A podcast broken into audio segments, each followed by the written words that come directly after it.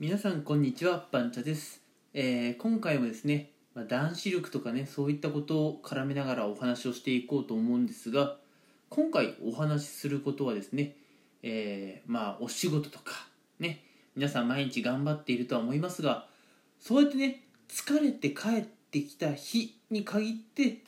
こそ、えーぜひね、えー自炊というものをねしてみてくださいというところでちょっとね話をしていこうかなと思います。うん。まずですね、えー聞きたいのは皆さん自炊というものはされていますでしょうかというところなんですね。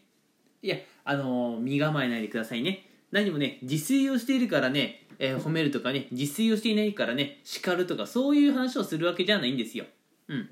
ただね自炊をすることには結構メリットがあるのでぜひねそのメリットを押さえておいてほしいなと思っているんです。うん。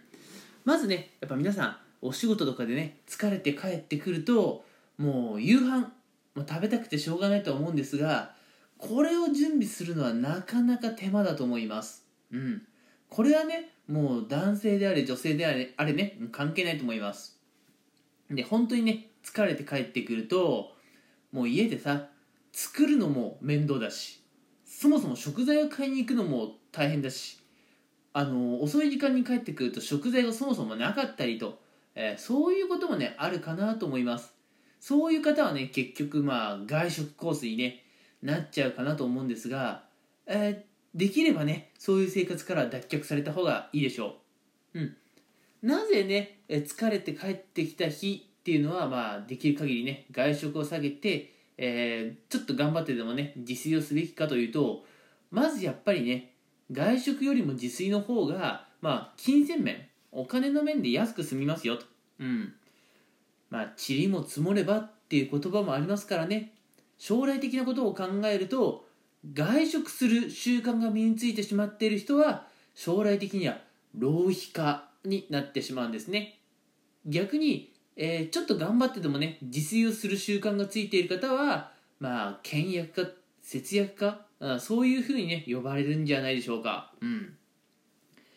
あの実際ね平日とかあの夜遅い時間ねスーパーとか行ってみてもらいたいんですよ。特にねスーパーの閉店1時間半前くらいかな。うん。やっぱ1時間半前くらいって閉店までまだ時間あるけどけどね商品を安くしないと商品売れない時間帯になってるので、えースーパーのね閉店1時間半前ぐらいに行くとあの割引でね商品が売られているってことはねよくある話かなと思います。うん。私はまさにそんな感じですね。できれば仕事は定時ぐらいで切り上げて、まあ、スーパーに行ってね、うん、まあ大体、まあ、20%引きとかね半額で、まあ、食材とかを買います。うん。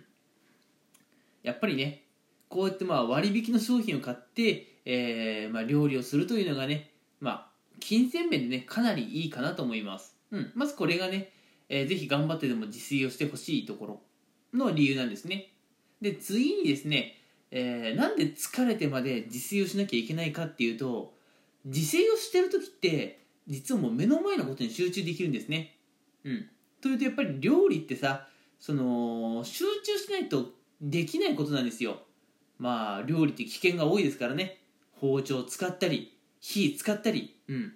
なんでね結構目の前のことにね集中していないとできない作業なんですね。で自炊という作業に集中していると例えば今日一日あった、えー嫌なこと疲れたことそれをねたとえ一時的であっても忘れることができるんですよ。自炊している間って。うん。いやあのね普段自炊しない方はちょっとね騙されたと思って、えー今度ね食材を買ってきてあのー何でもいいですよ。クックパッド見ながらでもいいですし何でもいいですからねちょっとね自炊にチャレンジしてみてもらいたいなと思います。料理を作っている瞬間ってね本当にねあのーいろいろ忘れることできるんですよ、うん、これがねやっぱり自炊の時間強いなと思いますね。うん。それからね自炊をする良さっていうのはやっぱり自分で作った料理を自分で食べられるっていうところなんですよね。うん。やっぱ外食だと正直ねどこのどなたが作ってくれたかわからない料理をただただ食べるというところだと思うんですよ。まあやっぱりね外食、うん、外でやっぱ料理を振る舞ってくれる方っていうのはやはりねその料理の道のプロの方だと思うのでもちろん美味しい料理がね出てくるとは思うんですけれどもどういう思いでねそういう料理を作ってくれたかってやっぱすごい感じにくいと思うんですよ。ところが一方で自分で作った料理だったらなんかまあ自分のために作ってあげたっていうねこう思いがあるわけじゃないですか。そういうねあの自分に対してのね思いがねしっかりこもってる料理って食べていてねあの疲労軽減とかねストレスがね軽減されるっていうのはねあの、まあ、どこの調査ってわけでもないですけれども私はそういうふうに感じてます日々。うん。あのまあ、たまにねどうしてもやっぱり外食コースになっちゃうこともたまにはありますよ。私もねあの仕事から帰ってきて外食することありますけれども外食して帰ってきた時にねなんかやっぱ物足りない感じはあるんですよね。うん。でも一方で家でね自炊して、うん、自分で料理作ってそれ食べるとねなんかすごいこう満たされた感じがするんです、うん、でやっぱそういうふうに満たされた感じでこう夕飯をね終えると、まあ、今日一日がね少し幸せな気持ちで終えられたりあるいはね明日を少しね幸せな気持ちで迎えることができるんですよ。